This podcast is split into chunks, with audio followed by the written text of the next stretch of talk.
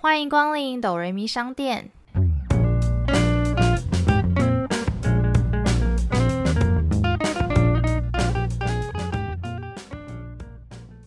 耶欢迎来到我们的第四集，我是板娘多莉。我是小米。在这个节目里呢，我们会透过一部戏剧的剧情来分享我们身边的故事。到底是人生如戏，还是戏如人生呢？今天在介绍这部剧之前呢，我们要先来隆重的欢迎我们今天的一日店长安安。嗨那安安其实是我们两个人的朋友，然后主要是负责设计。然后像你们应该有看到我们的，例如说呃 icon 啊或 logo，或者是一些我们 IG 上面的影片的框框，都是安安设计的哦。对，如果现在大家有点忘记的话，允许你们三秒钟往上滑到我们的大头贴，再看一下，就是安安帮我们设计的一个是一个霓虹灯，然后是店家那样子的感觉。对，那我们今天要欢迎我们的一日店长安安来跟我们分享一些生活上的故事。今天主要要介绍是一部韩剧，是《今生是第一次》。那它其实是二零一七年在韩国 TVN 播出的连续剧。女主角她其实是期望有一个自己的家的一个流浪女子，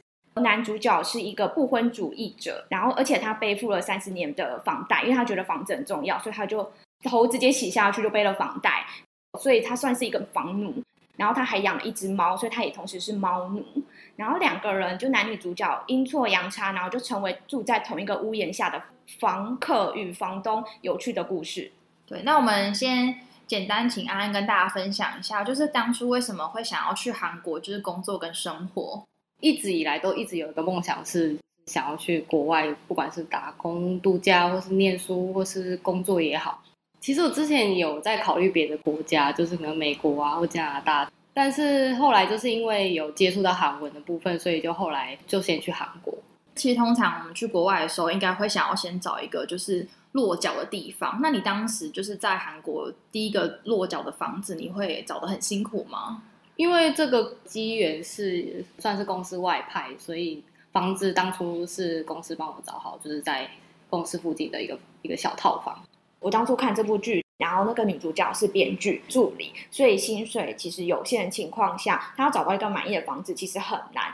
然后我之前上韩文课的时候，老师是韩国人，他有说就是韩国的房租的租屋的计费方式跟台湾差很多，它的押金好像非常的大，好像还有分两种方式，对是他们吗就是有两种方式，是一个是月租，一个是全租。那我住的方式是月租，嗯月租的话，它就是保证金会比较高，然后每个月付的月租就会比较低。那保证金就是其实就是台湾的押金，台湾就是两个月嘛，但他对们就会压到可能是台币的十万或是三十万，一次都会大概都要签一年，那一次付三十万的保证金押金。你的月租可能就会变得很低，就一万块。那如果你一次是付十万块的保证金的话，那你一个月的月租可能变一万五，相对来说会差蛮多的。嗯其实如果如果你本身是很有钱的话，保证金可以多付一点，你月租压下来会比较好。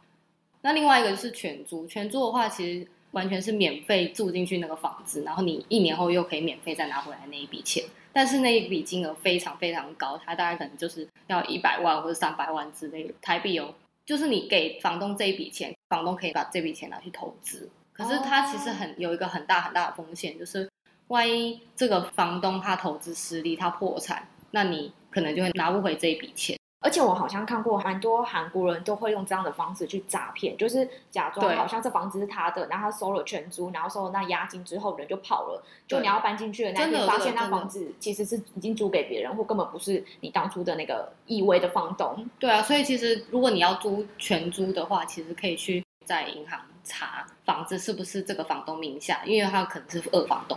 哦是可就以前去面查要做对很多因为之前就有一个同事，他就是就是遇到这样的状况，嗯因为他就是辛辛苦苦存了一大笔钱，然后就去租了这个房子，结果后来那个房东就是宣告破产，那破产他也拿不、拿不回这一笔钱啊，然后他就只能就先住在那里，可然后一直等待就是法法院的就是审判下来，但他就是可能一有钱他就会还他，可是他现在就是投资失利，那他可以嗯继续住在那边吗？他可以继续住在那里，只是他就是拿不回他来的拿不回来钱，那笔钱啊，嗯，而且这样的收费方式，老实说，对于就是刚毕业的学生，其实压力蛮大的、欸。啊对啊，通常都是爸爸妈妈会出，对啊，不然你然后可能刚毕业，然后才开始要工作，然后就要付好几十万的押金，对啊，对，而且这我么想困难到这个在台湾为什么会不是很行，因为我觉得台湾如果你已经可以拿出就是一两百万去全租一个房子的话，你就会想说，那我拿去付房子的头头期期款，款，对啊直接对去买一个房子租比较快，因为现在大家就会讨论说，如果你的那个房租很贵的话，然后大家就会想租说，房好还是买房哦好？对，你就想说对那我买房，房间多一间，你还可以租给别人，你可以从中嗯间拿一个就是什么房租，然后自己去抵这个房贷。嗯，所以我觉得在台湾就这个就完全没有办法执行但上。我觉得在韩国人大概有一点年纪，他们几乎都会用全租，就是其实这才是最划算的。对，有点像是你投资了一笔钱，可是你一年后又可以再拿回来，然后你每个月又不用再付额外的租金。对，啊，就是你嗯不会有多余的开销这样子，但哦是就对啊是你那一笔钱要压在别人的，有点像买保险。对，我觉得也不算买保险，是一个赌注，投资有嗯赚有赔。不过很多全方式租不像一那样种修灯泡啊，然后或者修理一些家电什么的坏掉那种，就是要自己付。月租的话就可以请房东，哦他的那种收费方式还有一种就是全租，好像是你自己要去管理这个家里的有有一感点觉。状态是，对，那你觉得在就是韩国生活上跟台湾的生活上有什么比较大的差异吗？哦，我觉得生活上差异哦，我发现他们很少人会用浴巾，你说大浴巾，，对，就是浴，就是我们洗澡的时候会用的那种大的浴巾，这样包它身体的那种。对对对，因为我个人是非常喜欢用很大的浴巾，我也不太是喜欢用那种小条，就是觉得它是毛巾，就是拿来擦脸、擦头发之类的，不会把它整个拿来全部擦身体，因为我觉得一条不够。嗯可嗯是嗯韩国他们真的是很少人在用那种很大的浴巾，他们会觉得那个就是在饭店才会看到的东西，哦，所以嗯平常家里不会有。不会有这个东西，他们会觉得说，哎，你怎么会没有就是浴，嗯就是一般的毛巾？像他们如果去经济房那个是。你说呃汗蒸幕汗蒸幕，汗蒸幕的话，你也你也不会看到有浴巾，对，汗蒸木只会给他小们毛巾。说不是有绑那个羊角头吗哦？对那个也是毛巾、啊，那个要小条的毛巾对才啊绑得起来。你真的不会看到有浴巾，可是我在台湾我也是用毛巾耶，可是你不觉得很小条，然后身体要擦很久吗？因为我会分就是擦身体跟擦头，然后跟擦头还会分就是在洗澡的时候擦的头，跟就是头发微干的时候擦的头，就是我分蛮细的，所以我一次洗完澡可以用到三到四条毛巾。但是没有，例如说像我喜欢用浴巾，可是我浴巾也是拿来包身体，然后擦头发也只有擦头发，就是比较小的毛巾，我也嗯是会分开。可是就只是说你刚洗完澡的时候，你就会想用浴巾先包着身体啊，就很冷啊。或是比较擦比较快啊。我觉得可能因为我比较怕冷吧，哦而且因为我觉得就是浴巾很大条对我来说，因为我现在住外面，我会觉得很不我方们便哦要。晒干，因为我其实很我要晒干它，麻烦我需要找哦到很大的那个衣架才能够去晒这个浴巾，对因为我喜欢让它去晒太阳，所以我就觉得很不方便。然后还有啊，就是之前访问我的男友，就是你觉得台湾人跟韩国人生活上有什么差异？然后他那时候就跟我讲了一点，我觉得非常惊讶的是，他就说他觉得。之前他就看到我，我每天都在洗澡，他就觉得很压抑。我想说，每天洗澡不是很正常的事情吗？他说没有啊，因为他身边的女性，就是冬天的话，他们是两三天才会洗一次澡， 超级不是两三天才要洗一次头吗？身身体体也也不不行身体也不行，只能就换内衣裤而已，没有办法相信。他说，可是他的姐姐跟他亲戚都是冬那天，男生因为也是吗？男生的话不太清楚，他就觉得说，为什么台湾女生要每天洗澡？那我就想说，可能是因为天气的关系吧，因为嗯他们就是很干，因为他们冬天真的是非常非常干，你那个嗯对衣服晚上洗，然后你挂在那个架子上，隔天早上起来它就是干的，而且还是干到有点硬掉那种。早啊上一大早化妆出门，到下午或晚上也都不会出油脱妆那种，还非常服帖完美，犹如对你啊刚出门一样。哦、我想到就是那时候我跟我朋友去韩国的时候，然后我们就是买了很多韩国的彩妆，因为发现就在韩国买的彩妆在韩国擦就是妆感非常完整，然后一回台湾之后，就是那个大概中午之后妆就掉光了，哦，直接破功直。接土石流。台湾真的不行啊，太湿了。可是我觉得，因为你每天还是要上厕所，下半身对啊难免会脏，就是你不每我天是洗没有办法澡自真的信，。但是我访问我其他的那个，就因为我知道的时候，我就去问一下其他同事，然后我就想说，他们说没有啊，我们还是会洗澡啊，他说可能是某一些人才会这样，还是他们不敢承认，。呃有可能是他们不敢承认其实对大家都这样做，但不敢承认说没洗澡。 但我真的觉得两三天有点夸张哎，而且尤其是洗头，因为女生可能都不太喜欢洗头吧，就觉得很哦因麻为烦头发比较长吧，对啊，可是真的很干，因为像我是每天都要洗澡跟洗头，就是我觉得我现在渐渐好像可以理解，就是有一些人冬天不喜欢洗头，因为就是因为我现在头发比较长，我就觉得洗头头很冷，就是你要吹干，都觉得很浪费时间。可是你不觉得会有一个哦头皮很油头因为味有一吗？些人好像是比较干性的，然后有些嗯人是比较哦脸会出油的话，你的头发也比较容易会油，然后会有异味。我最害怕有朋友跟我说，你可以来闻一下我的头有没有异味吗？我就说你不是一定有异味，那是种一定有异味。因为他们就想要知道今天要不要洗头，所以会叫别人帮他闻他的头有没有异味。所以是以味道，不是以有没有出油，因为我就觉得一天不洗头，对啊其实到隔天那如果大概你要一半没有就很油了。没有异味你就直接喷那个干洗法就好了，那个就是假香。因为如果你没有洗头的味道的话，就是会比较尴尬，你自己就感觉好像是有点怎么样，就是自己的感觉，嗯别人不会知道。就是还是要营造出一个好看的一个外表，你刚刚讲到说，就是你男友，我记得你男友是韩国人，对不对？对跟韩国人就是谈恋爱，有没有真的跟韩剧一样有那种就是欧巴，然后粉红泡泡很浪漫的感觉？我个人是觉得没有啦，所以对你觉得韩就国是男生跟台湾男生差不多吗？觉得男生都一样。一开始也会是有一种幻想说，哦，会不会就是跟欧巴一样？我真的觉得还好，还是要看这个人原生家庭，还有他造就出来的个性。对，哦，所以还是要看。那那你们有就是说谈恋爱相处上有什么，还是感觉到说跟台湾男生的谈恋爱相处上还是有一些不一样，可能文化不一样或什么的。呃，我觉得因为韩国的话，他们情侣上约会的话，他们是比较少会 A A 制，通常都是男方可能就出吃烤肉的钱，然后如果之后还有下一餐你要去喝咖啡或什么的，然后女方就会出那个饮料的钱。哦对，就等于说男生包办主餐的部分，然后女方包办饭后甜点饮料。对，那台湾的话，我之前是问我朋友啦，因为我比较没有什么在跟台湾的人的那个经验，他们跟我说，如果是去那种夜市啊，那种小嗯钱的话，通常都是男生出。对，那如果是去吃那种火锅啊、烧烤啊这种比较可能会花比较大的金额的话，都会变男女自己付自己的。可是这种事情就是可能在韩国是完全不会见到的事情。可是我觉得还是要看情侣之间两个有没有先讲好，因为我身边蛮多情侣，其实他们的就是金钱的方式各个都不一样、哎，有的就是男生出大的，像你刚刚说的嗯女生出小这样，然后有人就是从头到尾 A A 制，然后有的人就是很随性，哎、这餐我付，那下一餐就女生付，对啊然后是什么这样。嗯其实我也就是蛮好奇的，多因为如果今天女方的收入比较高呢，那谁付？可是我觉得有时候男生可能就是天生会有一个面子跟好胜心吧，因为老实说，我也嗯曾经遇过，就是是朋友男生，他就觉得跟女生出去，不管是不是女朋友，就觉得他就觉得一定要男生付钱，就是比较大男人主义。哦对，所以我觉得好像也是看人。就是我觉得双方就是 OK 的话就，自就己没有达到一个差协议就好对对可是我觉得很多女生就是会在第一次约会，像就是韩国不是有时候 gay 挺吗？嗯，相亲对，嗯例如说联谊的时候，然后或者是可能例如说用什么交友 app，然后第一次见面，然后台湾好像很多女生都会觉得男生就是要付钱，那就是韩国会吗？嗯，他们是一定绝对要付钱。男生第一次没有付钱的话，下次不用再联络，真的。所以其实大家都一样。我就是男生第一次跟这个女生出去约会，他也会想要展现出他比较绅士的一面，所以他就会想说，OK，这场我来付。嗯就会想说，如果第一次出去还跟女生 AA 制，除非他对这个女生没兴趣啊，就是想说，哦那我就 AA 制，看你就是可不可以打发你之类的。哦，所以等到付钱的时候，如果男生 A A 制表明各付各，那就知道这说蛮没有尴没尬有的没是希望，对，原来是这样。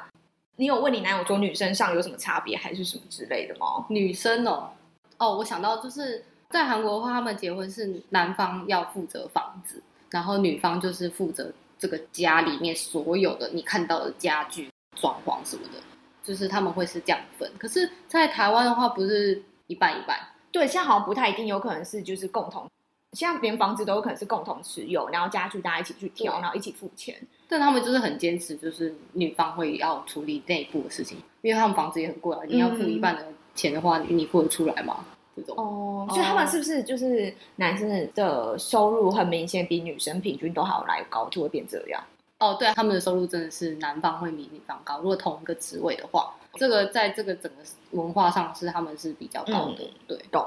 哎、那我刚刚想到啊，就是因为像我最近我朋友在结婚嘛，所以我觉得在台湾好像会是男生好像会给聘金，对然后那女生会就是准备嫁妆，但是就是现在大家好像不会讲究到真的细到说要多少钱还是什么，就是感觉那些聘金的钱跟嫁妆就是让他们去可能呃买房啊，或是买家具就可以一起共用这样子。嗯嗯其实现在有一些聘金就只是一个形式上，就是他会先给男方会先给，然后女方其实之后会退，就只是一个嗯所以礼是俗传统的礼习俗呃，形是式男上方男方会给女方聘聘金，金然后女方要给男方嫁嫁妆，呃，就就是是没一有，笔就是女生嫁的时候会有嫁妆去，就是带女女妆生生那其实是平等的嘛，对不对？就是呃，应该说男男男方会准备一包现金，等于是聘金。嗯那女方的家长可能会准备，例如说电视金或是一个一个冰箱，或是、哦或者是像你讲黄金，然后嗯当做是嫁妆，然后给女生嫁过去的感觉。可是因为现在比较讲求男女平等，再加上其实现在很多家长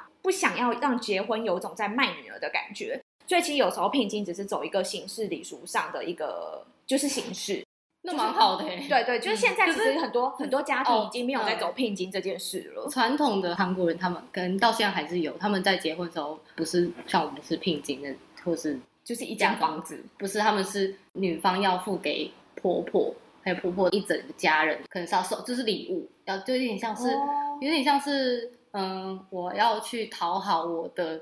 婆婆的婆感觉婆的那那些亲戚，然后希望他们会对我好的那种、哦的那个状态，所以。现在有一些人是不收这个东西的，但是还是会有人就是希望还是可以收到这个礼物，他们会收是这是礼物，怎么觉得有种拿人手短的感觉？就而是且拿通礼常物是之后，对啊，，礼物是没有上限的，很可怕。可是我觉得其实有心理压力耶，就是你准备东西如果被嫌弃，或者是对方长辈不喜欢，其实你也蛮就是没有，我觉得他们负担不会觉得不喜欢，他们会觉得说你没有送才会是一个，哦不好的因为大家可能都有送，就是对如果你没送的话，就有比我较。一定会去比较啊，就说哦，我这次我那个媳妇送我什么什么礼物啊什么的，哦，这这样种好像通常啊邻居会比较通。常邻居或是婆婆亲戚妈妈啊，对啊，都会他讲们比这较样子这的个事。但我知道的时候蛮讶异，虽然是我们要去讨好，有点像是我们去讨好婆婆，可是不哦是，其实我们是有点像是男方那边要给聘金这样子，跟你说啊，拜托你把女儿许配给嗯对我，对概，那念这个样那子个那个地位有点感觉不太一样。嗯哦，对哦，然后我还有访问我男朋友说，你觉得韩国女生跟台湾女生有什么差别？然后他就跟我说了一个，就说他觉得韩国的话，女方是比较重视男方的职业，然后比较势力，对会注意他是不是有一个金钱地位的人，就是其实听起来是蛮现实的啊、但然后他觉得哦台湾的话，就是比较重视男方的个性。就是谈恋爱第一眼就是你会觉得说这个人个性跟你相处上适不适合，才会去考虑他其他剩下的背景之类的。对，但他们其实是觉得金钱 哦比较为重，对，我觉得是不是因为韩国刚刚有讲说，因为女生通常收入可能就是同样职位都会比男生来的低，所以就在韩国，就如果你要养家以结婚为前提的话，好像就是背景真的蛮重要。在谈恋爱的时候会觉得对方个性很重要，可是如果当你两个要结婚的时候，就会有家里的开销，然后要养小孩，然后要养父母，就是这些都是钱，然后你就会觉得男生如果没有这个肩膀可以扛，真的这贫的贱话，夫夫妻百事事哀，真的。那他们有，例如说结婚之后，女嗯生大部分都留在家庭当家庭主妇，还是说他们现在双薪家庭也蛮就是盛行的了？双薪现在其实蛮盛行，我觉得双薪啊，在我眼里看起来妈妈都比较辛苦哎、比如说，她上班来之前就先带小孩去学校，然后下班要赶快去接小孩，要回家煮嗯对啊，饭。还要煮对，饭，超然后做累的哦家，事，就是对好像真的一年三百六十五天没有一天放假休息耶。就觉得全世界最辛苦的职业，真的就是妈妈。对，而且是有工作的妈妈。还有一个就是在韩国的话，其实念好的大学会比读一个硕士重要。可是如果是这样，在台湾的话，假如说我今天没有读一个很好的大学，但那我再念一个好一点的硕士，哦，我可能就会拉掉我的学历。对对对但是对对你是硕士毕业就会觉得哦，蛮厉害的，因为还要再花一段时间还要精力考去试对你去写那个论文，然后去读这个硕士，就觉得蛮厉害的。不论是职场，或是你可能外面在交朋友、交谈等等，你问对方就是学历，一定都讲最后一个，嗯嗯，就是最近最新毕业的那一个。对，你去看很多艺人，很多只有念到大学，当然，但他们大学通常都是蛮好的大学。那我发问，如果说今天一个人他大学念得很差，可是他很努力念了一个还行或不错的研究所，跟嗯一个大学念得很好，可是他没念研究所，如果在职场上的话，好的大学会盛，那所以其实因他为们没有很盛行因为念研究所吧？对，没有很盛行。如果除非是出国念，如果是一个没有很好的大学，然后你突然念了一个很好的研究所研究所，他们会觉得你可能是走后门，就是你可能是塞钱。所以不能说他进步，然后突飞猛进或奋发向上。嗯、不比不相信比这一例点比较少啦。但如果他念的是国外的研究所，国外的话，可能就会不就会加分对这样子。其实他们也是崇洋媚外的国对家，我这样说，对 就是亚洲人都很崇洋媚外。就是像台湾也是，就虽然说是看最后一个学历是读到哪，但是只要你就留学回来的，会比你土生土长在台湾读对啊到硕士来的待遇更好。对，就是台台湾湾。过洋过水，然后我每次看到这种，都是很想灌洋墨水来叫一箱，大家一起喝起来。那在韩国啊，不是那个整形非常盛行嘛？嗯因为像台湾人之前也会去韩国。那你们在路上有没有看过就是刚整形有完的我有人看吗，过，在那个东大门，所以真的绷带包整真脸的吗真的绷带整个是非常大的，那个头非常大，然后这样包起来，但是还是有留住他的那个眼睛啊眼。睛对，他们通常都会去做那个额头，他们都会想要有那种比较饱满的额头。哦，人看起来比较有福气，是不是？还是可是他们会刚做完真的很可怕，它真的很像肿的，很像一只猪，猪哦真的我是知道对这样好可怕哦而且哦，我想到一件事，就是因为我以前的同事他有在家里有开纹眉的工作室，然后他们就是会长期配合一些中国的旅游团，他们他们那个叫做美容，呃对中美容国有团专门旅游对团美容团，然后他们就是一群人一起去整形，整形完之后再去纹眉，然后他就会说他会看到他们就是进来那个店里面，然后就说哦拿着自己的手机，然后就是要认就是自己是谁，要对名字嘛，然后就拿出照片，然后跟那个人自己当下整形完的样子，他说哦好我知道了，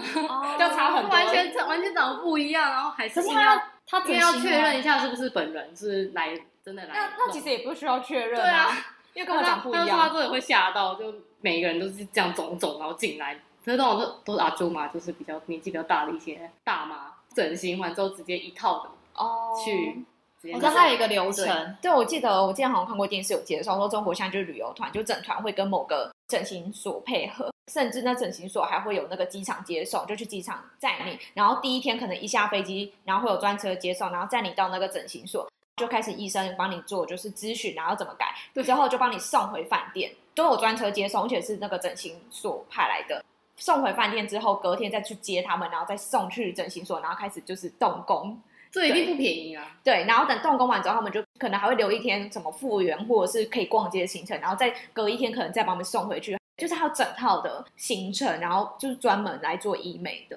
哎、那因为我之前呢、啊就大学的时候有在那个旅行社实习，然后我之前就接过几个案子，是那种中国人会有一套的那个行程，是来台湾做健康检查。好奇怪哦，因为我其实那时候有一点就是疑惑，到底为什么要来检查对？但反正他们就是会有一个行程是会来观光嘛，然后他就是来这里做一整天的检查之后，剩下的时间都会去观光。那是台湾做的比较仔细嘛，还是台湾的健康检查比较高级，比较准准确率比较高。有可能是一那我们些仪在器吧，国内是乱做吗？就是之前政府不是有宣布说，嗯就是中国来台湾什么观光钱变很少嘛，不能自由行还是什么？然后我就有听过是那种真的很想来台湾的中国人，他就会用这样的行程，就是在淘宝上买那个套装，是来台湾做健康检查。那他就是可以来健康检查之余，顺便来台湾玩，哇这是他唯一可以就是除了观光签以外的方式，可以来台湾玩。等一下，他来健康检查拿的是什么钱？健检签还是什么的吧？有健检哦我忘记了，反正就是有一个，特别是他就是来做健康检查嗯的一个行程。我最常安排就是台安医院，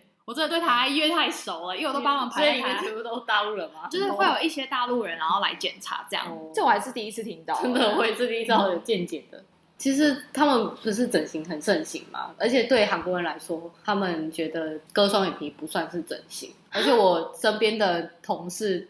几乎就是都有割对，几乎都有割，而且有一个是割了我还没有发现他有割。我是有一天他然跟我说，哦，他他其实有割双眼皮，我说啊，他原来他双眼皮是是割的，哦我觉我以为他是本来就长这样，非常非常自然。所以他们是、嗯可能一说双眼皮不够漂亮也会去割，还是说都是单眼皮的人割？都是单眼皮的人割啊，所以他们单眼皮比例很高，啊而且真的是因为还有就是男朋友的亲戚，她就是一个高中生妹妹，然后真的是在存钱，然后要去割双眼皮耶。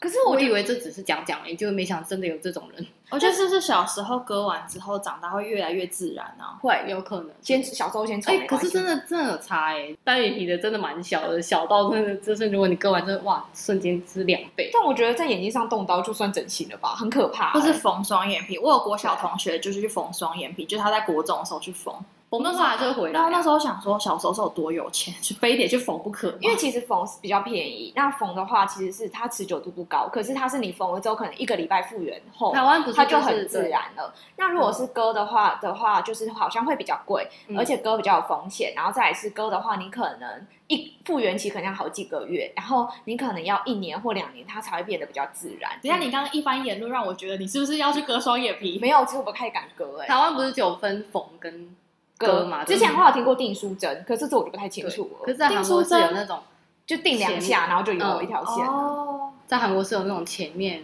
缝后面用割的，就看起来很自然。混针的概对，念，如混针果珠。大家要去割双眼皮，还是可以去韩国的。哦，因为没有，因为像我的眼皮比较厚，然后其实之前是去就是做就是美容保养而已，嗯然后医生就有建议我可以做，然后我就只是想说好奇，我问一下，他就嗯说因为我是内双，然后我的眼皮皮脂算比较厚，所嗯以我不能用缝的，只能用割的，我直接想说放弃，我实在不太敢在眼割睛真的是一劳永逸啊！可是我不敢在眼睛上动刀，然后再来是我有看到身边一些朋友就曾经有割，没有到失败，可是你当下真的很明显，就是嗯一看你就知道他刚去动，哦就是一割定双眼会皮。有那个过渡就期，是你割的话，真的需要可能一两年才会很自然，刚开始就是都不会，嗯而且你可能要躲在家里好好几个月，而它且才那消个肿。割完不是有点可能会闭不起来，然后就会有点浮像浮的，你好像闭眼睛的时候，好像是还是在长眼睛。没有我那，种我感现在就是蛮爱我的眼睛，就这样吧，我觉得没关系。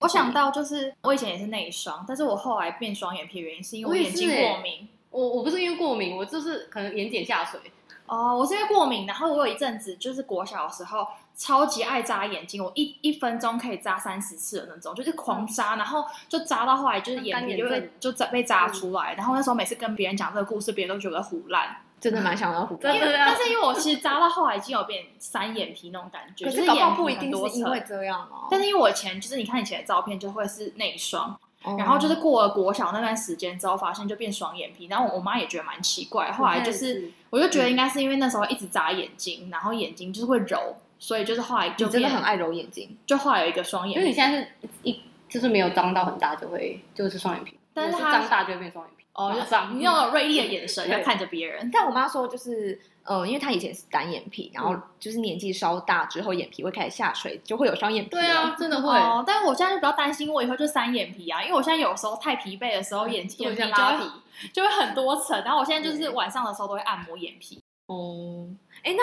你觉得你在嗯韩国这样生活了一年还两年嘛？嗯那你觉得跟台湾还有一些什么文化上很大的差异吗？就是我记得那时候我去韩国，啊然后还有朋友可能在韩国有去念，就是念念书，然后后来他们就说最大韩国跟台湾的差异就是嗯他们信用卡非常的盛行，就是就可能连有的便利商店啊，或者是有一些小摊贩就都可以刷卡，所以他们出出门就只要带一张信用卡就可以，几乎不用带钱。真的真的不用带钱。就是有一种就是一卡在他手，们希望无穷的概 念欸呢、对，因为他们就是一张，他们那个卡也不一定是信用卡，有可能是就是金融卡，它是可以就是里面有钱就可以、金融对那种，你那张卡就可以付所有的地方，就是便利商店、小小吃摊，然后如果你要去看电影什么都可以，都可以用这个付，真的很方便，因非为常的方便。因为这个其实是他们很早期就在盛行，那台湾的话，我觉得。是近几年比较对才开始对盛行，就是便多利元商支店付的啊，对啊，嗯，因为我想到那个汇款的话，就是在台湾的话，我们就是要输入对方号码嘛，然后就一个一个这样对。可是，在韩国，如果你是要去汇款给对方的话，你只要输入那个号码之后，它下一步一定会出现那个人的户头的名称，所以你完全不用想说哦，我还要再对一次那个数字是什么，然后这样零零零二五七什么什么，反正哦，那很方便呢、对啊因为通常就是你输的时候要先真的对一次，通常按会下一步，然后对要按确认，就是要汇送款出之前前再会再看看一一次就是很怕会很怕会错汇错，因为你这一这一失足成千古恨，你完全没有在办法在你汇出去，不知道汇出去是谁。对，等于说你按了下一步看到正确的名字就对了，这样子没，错，因为他们的那个银行的那个系统是有串在一起的。所以它资讯是很流通的。，对，没错。我觉得要建议联署建议一下我们的财政部，可能可以更新一下这功能。我觉得这样真的很方便，也可以以防万一，就是汇错钱嗯给别人。对，但因为台湾就是各资法管比较严，它只是会出现户名，然后但是你还是可以就是填写你自己出可现是的。你这样就会知道这个人进去之后有哪一家多少银行的户头之类的，嗯因为你这样就会他所有资料就是一览对无遗。因为通常你看银行间是要调资料才会去调，而不是直接可以抓取一个共同的资料库，直接知道这个人有多少户头。哦，原来所以我在是这样猜，有可能是各自房或等等的原因，嗯所以台湾不一定能做到。而对且啊像在吃饭的时候啊，他们就是可以就是分开结账，就是比如说我今天吃了四我们这一桌吃了四万块韩元，然后你去结账的时候，我就可以跟两个人的话，去跟柜台说，哦，我就是一个人就是分分两个人结，然后一个人就是付两万块，那这样刷自己刷自己的。台湾的话，我们不是就是通常我们吃了这一顿钱，然后一个人先付钱，然后其他人就是说，哦，那我再转钱给你。其实我发现，其实台湾现在也可以，就是你可以吃饭的时候跟他说嗯分开付，可是我觉得这比较有点局限于单点，就是个人点个人的 set 对，的部分，嗯而且他们 POS 一定是联动发票，然后又联动信用卡机器，所以不一定可以真的帮你嗯这样拆这么细。就如果大家一起分着吃就没有办法。对，如就果是共锅，因为在韩国他们就没有，有发票兑奖的问题，所以开几张收据是没有问题的。对他们就是白色小小单据而已。对啊，那真是，嗯然后而且他们签名的时候都乱签，对签名可以签乱圈圈画 叉叉，真的，因为他们也没有在看。对啊，我记得我那时候刚从韩国就是旅游回来之后，然后我在百货公司买东西，然后我就忘记，然后我也是给他乱签，就被退嗯回来说，呃，不好意思，这跟你信用卡签名不太一那外样。 国人可能比较要不是不是，我是说回来台湾之后。哦，就台湾会认真在在。看啊。对，，因为以前一开始我不知道，我在韩国也都很认真签，然后可是我名字笔画很多，然后我都感觉到那店员很不耐烦，一直很想按 OK OK，然后后对来他们很急躁，对，然后后来我后来就都随便乱签，然后可能签习惯了回来台湾就忘记，我也随便乱签，然后我就被退回来了。我知道你以后就是信用卡后面也都先随便乱签，以后去任何地方都可以随便乱签。不可以对韩吧国？人超不喜欢等待的，很不耐烦，急他个躁，个性很急，，对，上餐速度也很快。然后很想赶快把你打发。每次吃完中午就把去你吃赶饭的走时，候，就是我们一坐下那个餐厅，可能在路上的时候，他们就已经想好要吃什么，我就想说怎么会 menu 都还没拿到，为什么就已经想好要吃什么？一坐下来就说我要点什么我要点什么，点什么，点什么。他一秒就问你说，按按你嘞，你要点什么？ 就把问题丢给你。我想说，啊，我怎么办？我还没想好。到后来我生活很久之后，我就已经习惯，我就想说，哦，我是走在路上的时候，我就开始要在想我要吃什么，然后等一下坐下来的时候，这个就开始要点餐了生活的步伐也太快了掉吧，太急躁，而且他们吃完，然后马上就会又会离开那个位置，嗯要去下一个地方。哎，那你还有其他就是觉得明显感受到台湾跟韩国的生活有什么不一样吗？嗯，因为我住的那个地方啊，它是比较靠近一个叫大林洞的地方。就是我每次就是要去别的地方的时候，都会要经过大林洞，然后要搭公车去。然后我有我第一次，我记得我第一次搭公车去的时候，我就在看那个外面的风景，我就看到外面有很多狗肉火锅、狗肉馆，就是狗肉烤肉之类的那种店，他直接写狗肉，啊真的，他真的直接写狗肉，你们自己上网查，你找大林洞狗肉一定会跑出来，是真的有人在吃狗肉。然后我就真的不敢置信，我还想说我是有看错吗？然后我可能就是下一次再去的时候，我就再看一次，是真的有狗肉店所以。它一条街里面都在卖狗很很多狗肉相关的料理。可能附近的话也有，但他们可能会叫做保生汤之类的。我知道大家就比较低对调，比较不会那么明显的写狗肉这样。但我觉得狗肉火锅我真的没有办法接受哎、可是是因为这样，所以我记得我在韩国几乎都不会看到什么流浪狗，哎，等一下，你意思是说流浪狗我就被抓走我了我就被吗抓 没去有我吃这样吗。猜啦，就是是不是都被是真的，抓去我真的吃没有了看到流。浪狗。对，而因且为他们那边几乎路上没有流浪狗，嗯也不会有狗大便。对，没有哦，只有流浪猫，而且他们的狗狗，我真的都看到的都是那种白色，然后小小，像马尔济斯那种小小，我从来没有看过有人养那种大狗大狗，那种那种拉布拉多那种牧羊犬那种，我真的没有看过哎。在路上的时候，就是小布拉几不小心踩到它的那种，不拉 几， 就是真的很小，会踩到它的那种。但因为我但我知道狗肉是因为我之前看韩剧的时候就有演过，就是他们就是冰箱里面就是有人会买狗肉回来，我那时候就想说只是哦哪剧一部情，就以前那个啊顺丰妇产科、啊，那应该是很久以前吧？对现在还有很久在很盛行。我现觉在得就没有了现在他们年轻人一定不会吃的，这样通常都是老一辈。我就问过说啊，你们真的会吃狗肉？他们说他们都会觉得说那是中国人在吃，所以这是真的吗？就是可能互相推卸责对任。对，会互相推卸。对，懂哦对，然后还有啊，在韩国有个新闻，在有一个阿公他在睡觉的时候，然后就是因为电风扇，然后对着他吹，然后后来他他就死了，大家就会以为。这个阿公的死因就是因为电风扇对着他吹，可能就是空气不流通，然后就窒息而死，然后这就被广为流传，所以就后来一直到现在，他们一直都不敢把电风扇放在房间了，尤其是关着门，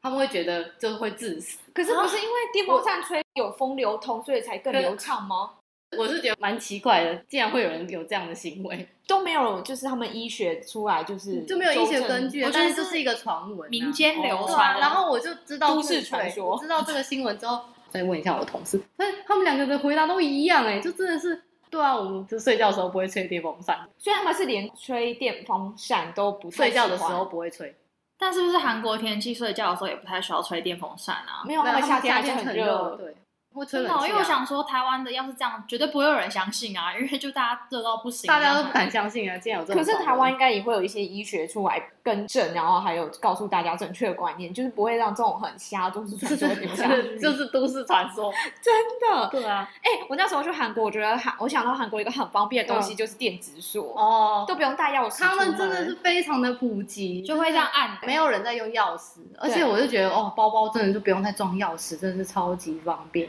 也不用怕说对出门忘记带钥匙没办法回家，因为我就是会忘记带钥匙了。你就是连手机、相机都可以弄不见的，现在很现正在常包包不都越做越小吗？你根本就对其其实根本不用放什么东西对，，然后放其实钱包吧。其实就是因为我搬新家，然后我们家的家门就是有一只钥匙，真的特别长，嗯就是很多包包就放在里面，可能会占空间，或者是会刮到东西。我们家最近也真的是受不了，把它改成电子锁了，然后就觉得嗯好方便哦。电子锁真的很方便，可是就是它还是会没电啊。我之前就是有一次就是就真的要没电，然后那个我要去警去嗯，请那个警卫，然后帮我就是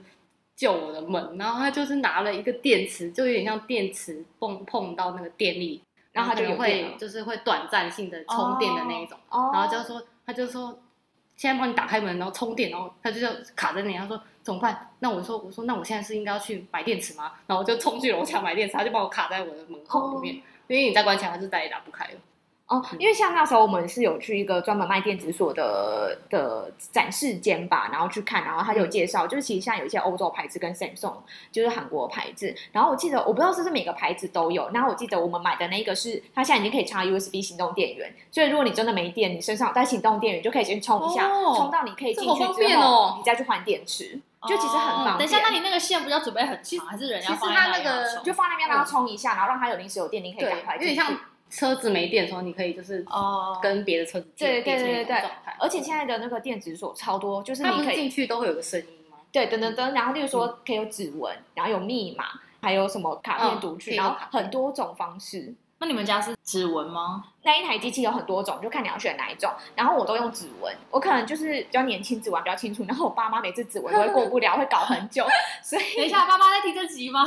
没有，他们现在已经放弃，他们直接一人带一张卡片，因为他其实那张卡片很小，就像嗯 B 卡这样嗯进去。哦，就当悠游卡了。然后像跟我出门，只要回家他们就觉得很方便。我真的黄金手指一扫之后，我就可以进去了。啊我真的好希望我全台湾都可以变成电子锁但我之前是有听说，就是有人有比较顾虑，是因为台湾很多地震，然后就怕它哦震歪了之后，里面的那个电子什么齿轮是因为还是这什样么怎么歪了，哦。哎，那前几天地震很严重的时候，你家的门应该还好吧？它是还蛮坚固稳在的啦，没有 办什么事，我还进得了。因因为我想到你家也很高啊。原来对电子锁跟地震有关哦，不知道是有人这样讲啊，嗯可是我们也装了。就如果说哪天发生什么事，我再跟你讲，说电子锁跟地震到底可有什能么是关联，台哦，湾我觉得是因为震，然后会有一点歪吧，因为像就那怕时它候歪掉，地震的时候也不太能搭电梯啊，就会对也会没电什么之类的，就怕它歪掉，会困在里或者什么。对面。哦，然后我在韩国的时候，其实还是会常常就是网络上买东西嘛。然后之前就有买过卖生鲜食品的一个网购，它真的超级快速诶、我是晚上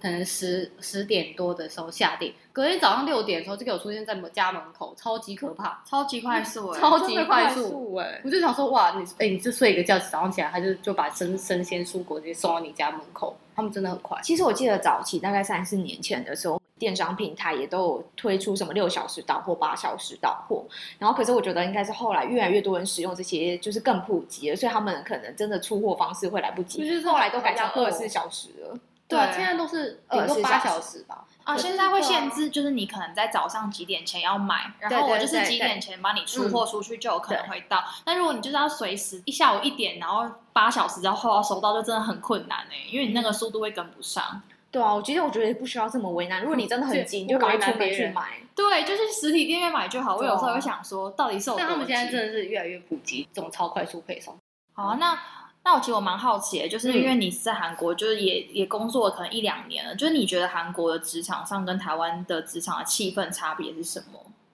我觉得是有一些差距啊，但没有到差很多。因为第一天上班的时候，我记得我非常紧张，然后就是从我的位置上走去茶水间的时候，我发现他们真的超级爱打招呼的，就是连我不认识的人，他还是会硬硬要跟你就是啊啊，你好，谁又这样一直点头这样打招呼。你说每一个都会对，点头走在啊路上加的油这样子，人，对每一个人都看到你就一定会跟你打招呼。是因为他们比较严谨，怕是可能遇到未来的上司还是什么之类的吗。我我我是觉得，嗯，他们可能就觉得是同同一层楼的人就是要，可能都是同一个公司的人，哦所以就会就是不管他是不是新来的，就会觉得、嗯啊，就是在同一层楼，就是要打招呼这样。可是如果在台湾的话，我们不是走在路走廊上的话，可能认识啊的认才识会，的才会打招呼嘛，不认识不太对会，不认识大家就看一哦眼看一下，然然后后不然就看手机，然后就经过嘛，对。但他们不会，他们绝对会对到眼，然后打招呼一，个眼神示意。然后经过一个礼貌，兵，对真的超有礼貌的。真的，我觉得这样也是蛮好的事情哎、因为有可能就是你可能如果没有好好的有礼貌的话，就是被记恨有可能啊。嗯可是是不是因为他们职场非常在乎就是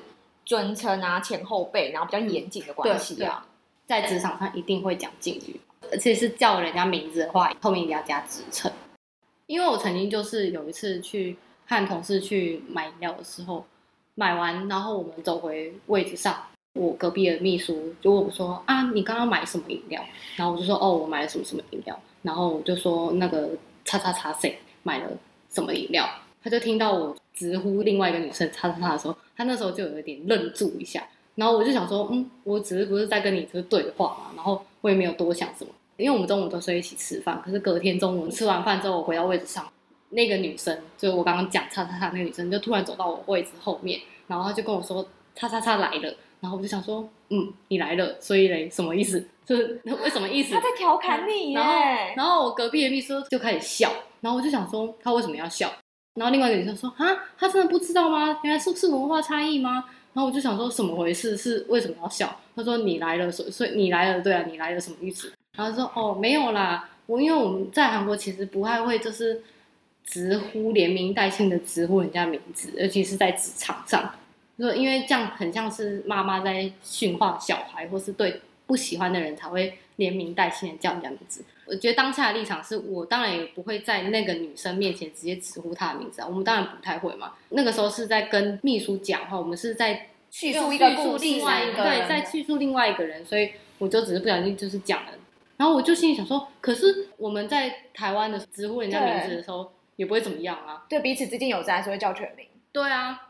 我就想说哦，可能这件事就是这样过了，可是并没有。某几次后来的聚餐的时候，他就一直把它搬出来讲，然后我就觉得很丢脸。他他们在揶揄你耶，对啊可是我觉得就是，难道他们不知道，就难免国家间或有一些文化差异不太一样？我觉得就让对方知道韩国不能这样就好，何必要这样一直开对我方是觉得玩不用笑一直开玩笑，我是这觉得有样还点蛮伤。霸凌的感觉。对，就是这一件事情让我就是有很大的教训，所以他们是就是连朋友私底下之间也很少叫连名带姓，就是一定可能是很亲的朋友或是同辈吧，哦，感觉进到公司之后就要皮绷很紧哎、对啊就是欸随时都很而怕且他会们讲真的很喜欢集体行动。饭后的时候对一定会集体去刷牙，然后不然就集体去买咖啡。而且我记得，就是其实他们算蛮排挤一个人呢、欸我记得我有一次就很豁达的一个人去韩国旅游，那你一个人去，你一定是一个人去餐厅吃饭。我真的从进去到坐下来吃完饭，都会被整间所有韩国人异样眼光一直看着。他们就是一难怪韩国没有单人份，对啊，因为对他们就是要付两人份的啊。对，因为像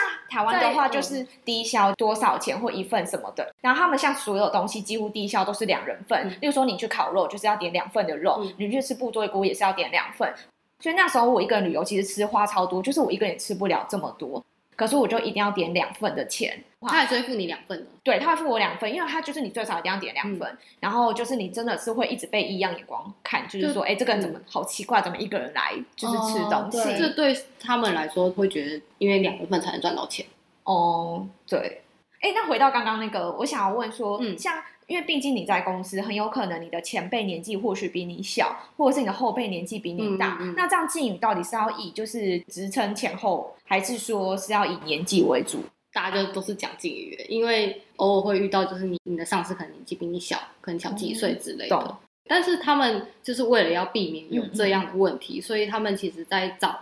职缺的，就是找工作的时候，就会限制说我这个职缺要几岁以上，他们会限制年龄。主管阶级的话，一定会通常都是三十岁以上，所以才会避免你遇到你的上司比你年轻。这样很局限年轻人的发展。如果说年纪比较大，嗯然后他其实真的能力也没有那么好，还是只能找就是比较有一定阶级以上的工作吗？没有啦，就是做到那种管理阶级是最好了。就有点变得像台湾，可能顶多只会写说我需要这份职位的人是年资多少年，但对，是他不会对明确写说你要多少年纪，因为有可能有一些人是可能跳产业或者就是转职，嗯就是他可是我觉得在台湾蛮多都是，就是你的上司可能会比你年轻。可是因为台湾不太会去问人对啊家你年纪多大，我觉得要真的很熟才会去问对方。可是我觉得是 HR 一开始在看履历还是会参考，不过台湾可能不会很直接去参考你的年纪，应该主要是看你的工作经历、嗯年资或者是学历等等。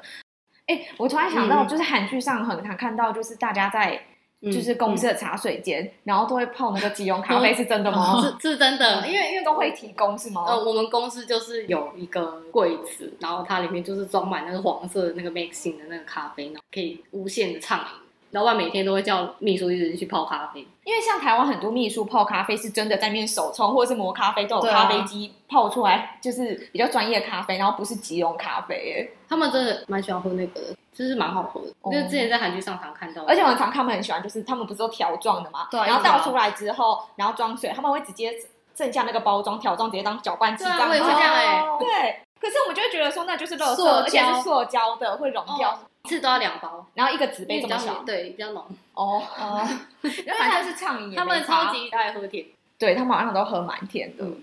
然后他们还有就是员工餐厅，其实那也不算员工餐厅，就是那一栋大楼里面地下室会有一个餐厅，他们就带我去那个餐厅吃饭。可是他们跟我说，哦，你可能要有心理准备。然后我就想说是什么意思呢？他说因为没有很好吃，如果比起外面的食物的话，但是很便宜。他们的那个员工餐厅一吃一次是五千块韩元，五千块韩元就是大概台币一百五十块自助餐，哦然后吃到饱。在台湾的话可能偏贵，在韩国的话是已经很算便宜非常非常对便宜。因为嗯如果你去外面中午去外面吃饭，一定会是九千一万，就是对。要就是个三四百块钱。韩国大部分200一人餐都是两百多块上百。对对物价比较高，他们收入也比较高啊。对啊所以那个餐厅是仅限于那栋大楼的员工食物。也没有，就是也有会有一种外面的阿公阿妈会进来吃，有些公司会发餐券，你就提你可以供对，你就可以去楼下吃，也有很好吃的。像我男朋友他的那个公司的员工餐，他就跟我说他觉得很好吃，他说他每天上班动力就是要去员工餐厅吃饭， 我就觉得我就觉得很夸张。可是他拍给我的时候，我就觉得嗯，看起来真的蛮好吃的，因为我们公司楼下那个餐厅，我就觉得这看起来就是脏脏。而且它真的大部分的大楼底下都会有个一员定工餐对厅，都这样有很不错。因为对啊有些公司就很怕说你要沙漠啊，就没有什么食物你的在时讲候。我们以前公司对不对？ 就这附近就是内湖沙嗯他们漠，真的有都有餐厅，对啊，这样就就是很通常方去吃便。员工餐厅，真的都是大部分都是男生。真的假的？那我女就是生怕呢麻，烦哎，不知道男生是可不能是就会觉得去随便吃吃解决就嗯好了男生好像不会对吃这么讲究，究对啊，就觉得有的吃就好。所以女生还是大部分都外出女生都会去外面吃，而且他们又喜欢一群人一起出去吃饭，对就可以走一下路，然后去吃个饭这样。超爱走路。那他们也是有满满的就是萝卜泡菜那些嗯吗，？对对，这是一定是必备。每餐只要去外面吃，一定有萝卜，不然就是有泡菜，一定会有。那时候每次去韩国餐厅吃东西的时候，嗯然后一坐下很饿，然后点完餐就有满满小菜可以先解对啊饿一下，对啊然后就可以先吃，然后回来台湾点餐之后你就觉得啊，有没有空虚小就菜？是可以赶快上菜吗？哎、可是你一个人去，然后先吃了小菜，你到时候那个饭都吃不下了。哦，我就会尽量克制。而且你有发现他们的萝卜是有很多颜色的，很多颜色嗯吗？我大没部有分是白注意色吧？不是八分是黄色吧？哦，有黄色的那个炸酱面的里面是对黄啊色哦腌制是的啊那一种。 白色是没有染过的，对然后还然有后粉红色的，有，我有看过粉红色的，也是就是粉有红一色些是什么味道啊？都是一样的味道。它就是不同颜色粉红，色有点像是有些寿司的嫩姜是粉红色的那种粉红色，哦，对我觉得都是腌制的。然后，可是我比较常吃到的是那种有白色透明烤肉会配的，嗯或者是像是泡菜那种，就是有加那个辣椒粉什么腌制过的，然后就是外面已经沾满到辣椒粉的红色，所以都不太一样。所以它就萝卜是加辣椒粉。就是变成泡菜的一种啊。泡菜不是有分，就是像是大白菜的那种哦菜叶类，或者是萝卜类啊。对，因为我很常吃到这两种都有。那其实好像今天差不多到了打烊时间了。对。我们今天谢谢一日店长安安的分享。那大家要记得订阅跟评分五颗星，五然颗后星，如果你们对韩国有什么其他特别想要知道的话，也可以留言给其实我们哦。真的讲不完，因为对毕竟要浓缩在一个短短的时间内。因为在韩国也哎是对啊生活了蛮久了，，对，所以如果还想要听安安继续分享更多韩国的故事的话，记得在下面留言敲碗，或者是发了我们的 IG Doremi Install，然后可以私讯或留言告诉我们哦。好，我是板娘多莉，我是小蜜，谢谢光临。我忘记给安安说拜拜。拜拜。